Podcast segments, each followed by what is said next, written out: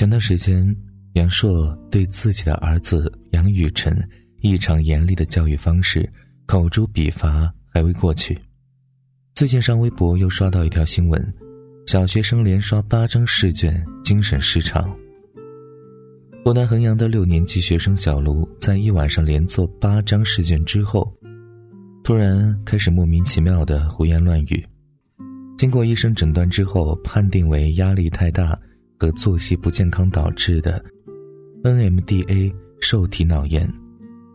一个小学生为什么要如此逼迫自己？新闻没有给出小卢这么拼命的原因，只是在新闻最后隐晦的提及，家长最好不要给小孩子施加太多压力。去年十一月，同样是两个小学生，因为考试没有超过九十分，没有达到父母的标准，不敢回家，所以结伴离家出走。时间再往前看，一个小学生觉得自己无论怎么努力，始终没有办法让父母满意，最终决定跳楼自杀，摆脱这一切。他留下一封遗书，最后的心愿是希望爸爸妈妈出去玩一玩，不要再那么辛苦了。起初听到小学生出走跳楼的新闻，第一反应是些许的荒唐和不可置信，毕竟小学应该是所有学习生涯中最轻松，也是。最纯真的时期了，压力这个词似乎并不应该属于他们，但他们最后给出的理由虽然有些稚嫩，却字字句句都包含着对父母的控诉，因为他们发现无论自己有多尽力，仅仅是想要从父母那里得到一句夸奖，都难如登天。既然如此，不如干脆远离。中国的孩子大部分啊都在父母的打压式教育下成长的。人们很难从一个中国家长嘴里听到对自己孩子的夸奖和肯定。由于一贯以来以自谦为人生准则，他们都更加相信用贬低来刺激一个孩子，比用夸奖更能让他们进步。于是从小到大，永远都有别人家的孩子比自己更优秀。湖南卫视最近推出的一档名为《少年说》的节目，旨在让孩子们能够毫无顾虑地说出自己的心声。其中第一期。别人家的孩子为什么比我好？里有一个小女孩让我印象尤为深刻。她是所有人眼中的好学生，是其他家长口中的别人家的孩子。可是面对自己的妈妈，她几乎是声嘶力竭的喊道：“你为什么总是要拿我跟别人比？为什么我的努力你从来都看不到？”她从来都没有从自己妈妈嘴里听到过一句夸奖，因为她最好的朋友是班级里不折不扣的学霸。妈妈甚至还会用她最好的朋友来贬低她。你看，你成绩这么差，她为什么要和你做朋友？小女孩精神失控地站在天台上，眼睛里满是对妈妈的不解，替自己委屈。与之相反的是，妈妈站在楼下，下巴高高抬起，有些带着怒意的不服气。她始终不认为自己错了，即使是女儿崩溃着向自己大哭，委屈的向自己诉说着不满。妈妈的最终结语也依然是我没错，无非是不肯向自己的女儿低头服软，话里话外始终充斥着中国式父母最引以为傲的姿态。我贬低你，只是为了让你能够一直谦虚，一直上进，多么荒唐！如果一个人在成长的过程中，自己的自尊不断的被敲碎，自信不断的被打击。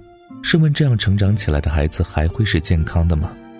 许多父母对于自己的打压式教育自豪不已，因为他们看到的是自己的孩子从不闯祸，一味的顺服、屈从于自己的命令，就好像孩子是不听话的野生动物，而自己就是驯兽师。当动物被成功的驯服，乖乖躺在自己脚下时，心中的成就感和权威感在那一刻几乎要到达顶峰。殊不知，对孩子来讲，这一刻的顺眼会成为他今后人生中所有自卑感的来源。习惯性否定自己，缺乏勇气尝试新鲜事物，讨好型人格，通通都是打压式教育带来的后遗症。而孩子长大之后，在将来的几十年的人生里，都会因为这些后遗症痛苦万分。导演姜文在众人眼中已经是极其成功的电影人。但只有他自己知道自己敏感固执，从小就是别人眼中的怪孩子。参加访谈节目《十三邀》时，姜文无不遗憾地提到，自己这一生中最难过的事，就是终其一生也没能够得到母亲的一句夸奖。明星王鸥，他拼了命的想要在自己母亲面前证明自己，可即使他已经出演了《琅琊榜》等大热门的影视剧，甚至还是比不过他妹妹考上一个驾照能够得到妈妈的肯定。以至于他在参加最近一期的《明星大侦探》时，因为剧中有小孩子为了让妈妈不抛弃自己而压抑自己天性迎合妈妈的桥段，即使知道是假的，他还是情不自禁地哭了。即使身边所有人都在伤害自己，可来自父母的否定却是唯一能够击垮孩子的致命武器。纪伯伦写过一首诗：“你的孩子其实不是你的孩子。”他们的生命对于自身渴望而诞生的孩子，他们通过你来到这个世界，却非因你而来。在父母的观念里啊，孩子是属于自己的，所以自己为孩子所做的一切事情都是合理的。但父母和孩子原本就是平等的，只有将孩子视作一个平等的个体去尊重、去鼓励、去包容，这样成长的孩子才会是健康的。比如杜江和霍思燕的孩子嗯哼，杜江和霍思燕的教育理念已经被称赞过无数次了，但最打动我的还是杜江自己写给嗯哼的一段话：“我爱你，仅此而已。”他没有试图去把自己的思想灌注在嗯哼身上，但是他非常的尊重嗯哼的所有想法。在《爸爸去哪儿》，他对嗯哼说过最多的话就是“太棒了”。所有人都能看得出来，嗯哼自信又大方。尽管年纪小，却清楚原则和底线在哪儿。他不喜欢的东西不会说喜欢，不会骗人，喜欢尝试，并且很相信自己的判断。这才是在鼓励下长大的孩子。在他跌跌撞撞开始探索这个世界的时候，父母只是和他一起前进的同行者，却并不是打乱或参与他的路途。我一直相信，所有的父母都是爱自己孩子的，但这份爱不代表父母要占据绝对的权威地位。孩子优秀的长大，可以让他自己去探索，探索出哪一条路才是最适合自己的路。父母可以在他身后加油鼓励，在他们摔倒时扶一把，包容他们犯下的小小错误，而不必强行的逼迫他们走自己为他们选好的那条路，因为。他们在你身边，却并不属于你。你可以给予他们的是你的爱，却不是你的想法，因为他们自己有自己的思想。你可以庇护他们的身体，却不是他们的灵魂，因为他们的灵魂属于明天，属于你做梦也无法到达的明天。好了，感谢你的收听，本期节目就是这样了。如果你喜欢。记得把文章分享到朋友圈，让更多朋友听到。你的点赞和转发是对我们最大的支持。好了，各位小耳朵们，明天节目再见，晚安，想梦见你。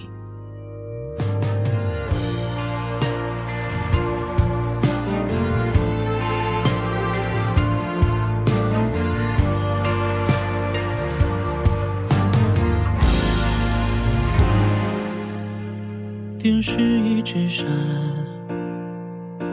联络方式都还没删，你待我的好，我却错手毁掉。也曾一起想，有个地方睡觉吃饭，可怎么去熬？日夜颠倒，连头款也凑不到墙板被我砸烂，到现在还没修。一碗热的粥，你怕我没够，都留一半带走，给你形容美好今后。你常常眼睛会红，原来心疼我，我那时候不懂。假如我年少有。为自卑，懂得什么是珍贵，那些美梦没给你，我一生有愧。假如我年少有为知进退，才不会让你替我受罪。婚礼上多喝几杯，和你现在那位。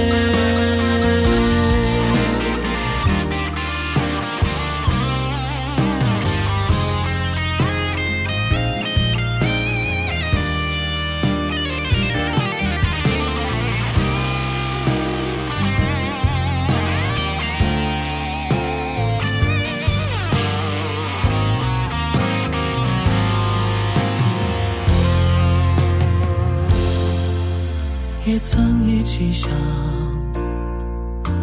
有个地方睡觉吃饭，可怎么去熬？日夜颠倒，连头款也凑不到墙板，被我砸烂到现在还没修。一碗热的粥，你怕我没够，都留一半带走。给你形容美好，今后你常常眼睛会红。原来心疼我，我那时候不懂。假如我年少有为不自卑，懂得什么是珍贵，那些美梦没给你，我一生有愧。假如我年少有为知进退，才不会让你替我受罪。婚礼上多喝几杯，和你现在那位。假如我年少有为不自卑，尝过后悔的滋味，金钱地位。我到了，